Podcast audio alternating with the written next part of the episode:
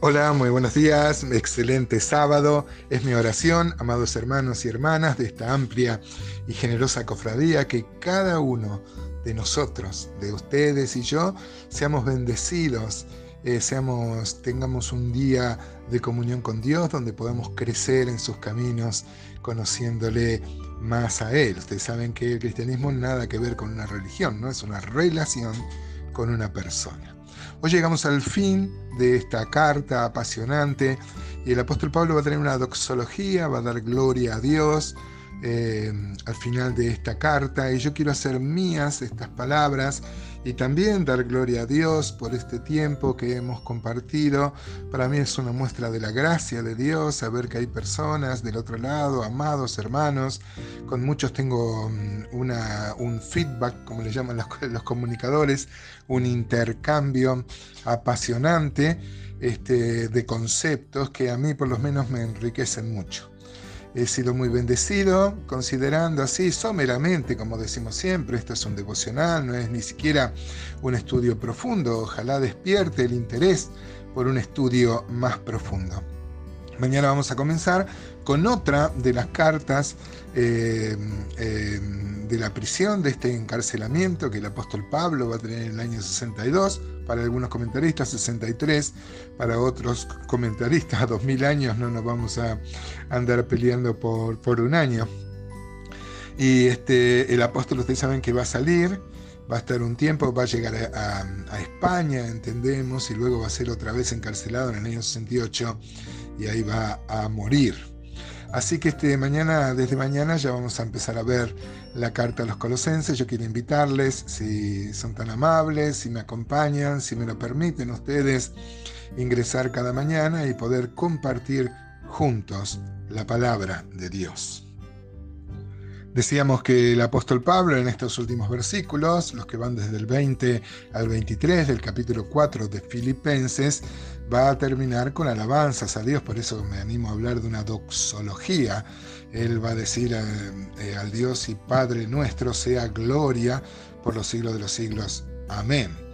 Eh, hay una costumbre en muchas iglesias, muchas veces los que conducen la alabanza o presiden la adoración dicen cuántos dan gloria a Dios y muchos dicen gloria a Dios, ¿no? Y esto es parte del folclore cristiano y me parece re bien, ¿no es cierto? Claro que sí, uno tiene que decir a viva voz, gloria, gloria a Dios. ¿A quién vamos a dar gloria?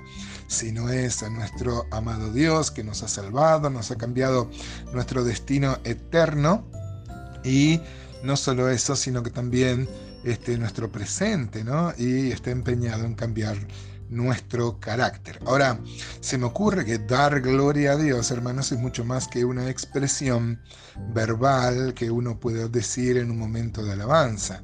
Uno tiene que mm, tener toda una vida que dé gloria a Dios, nuestra conducta, nuestra forma en que nos manejamos, cómo tratamos a, mm, a los hermanos, a nuestros familiares forman parte del testimonio que puede dar gloria a Dios o no, lamentablemente. ¿no? A veces nuestra vida no da gloria a Dios y podemos reflexionar en esto que somos muy exhortados eh, a dar gloria a Dios, no solamente en los cultos, no solamente diciendo gloria a Dios, sino este, con nuestra propia vida, con nuestra conducta, con nuestra forma de manejarnos.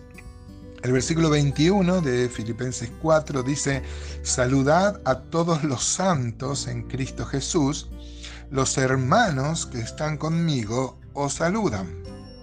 Y el versículo 22 dice, todos los santos os saludan, especialmente los de la casa de César. Ustedes saben, yo suelo leer así someramente algunos comentarios Em, que hermanos instruidos han, hecho y han escrito y que nos ayudan, ¿no es cierto?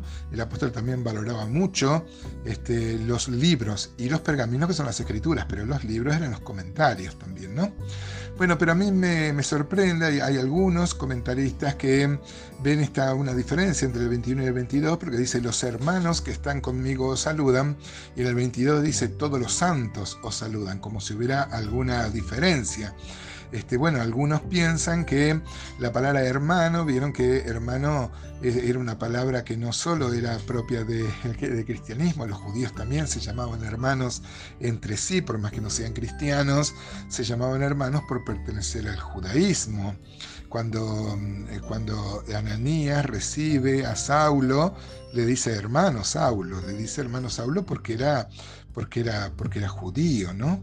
Este, pero bueno, algunos piensan que, por ejemplo, como dice Hechos 28, 16, eh, dice, cuando llegamos a Roma, el centurión entregó los presos al prefecto militar, pero a Pablo se le permitió vivir aparte con un soldado que lo custodiase. Y aconteció que tres días después Pablo convocó a los principales de los judíos, a los cuales luego que estuvieron reunidos les dijo, yo, varones hermanos, no habiendo hecho nada contra el pueblo ni contra las costumbres de nuestros padres, he sido entregado preso desde Jerusalén en manos de los romanos, los cuales habiéndome examinado me querían soltar por no haber en mí ninguna causa de muerte, pero oponiéndose los judíos me vi obligado a apelar a César, no porque tenga algo de que acusar a mi nación, así que por esta causa os he llamado para veros y hablaros, porque por la esperanza de Israel estoy sujeto con esta cadena. Entonces ellos dijeron, nosotros ni hemos recibido de Judea carta acerca de ti, ni ha venido alguno de los hermanos, hermanos, note, que haya denunciado o hablado algún mal contra ti, pero querríamos oír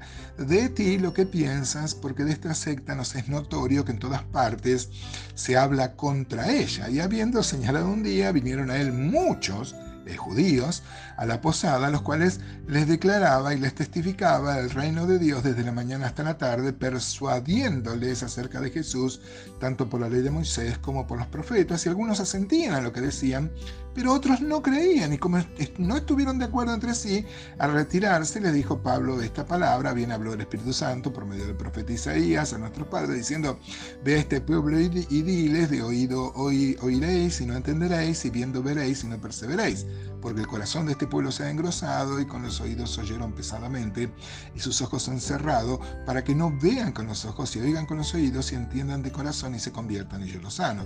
Sabed pues que a los gentiles os es enviada esta salvación y ellos oirán. Y cuando hubo hecho, dicho esto, los judíos se fueron teniendo gran discusión entre sí.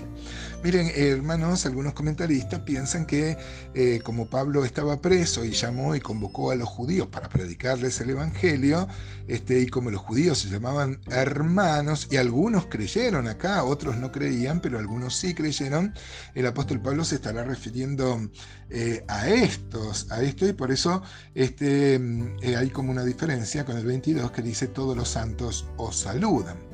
Es mi opinión, amado, mi, mi opinión que no me parece por qué los judíos le van a mandar saludos. Este, bueno, probablemente el apóstol Pablo quería alguna unidad de la, iglesia, ya que había muchos gentiles en Filipos. Pero es mi, mi opinión que hermanos y santos acá son dos formas de llamar a las mismas personas.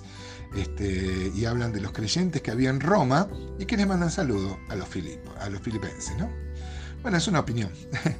y el 23 termina diciendo la gracia de nuestro Señor Jesucristo sea con todos vosotros. Note que también en el versículo 22 eh, dice los de la casa de César.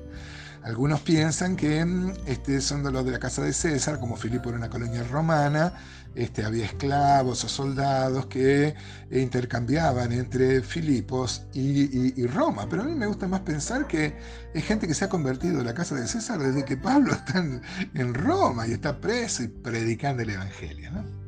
Bueno, amados hermanos, Dios le bendiga mucho. Ojalá seamos exhortados, seamos desafiados por la palabra y desde mañana empecemos a considerar la carta a los colosenses. A Dios sea la gloria.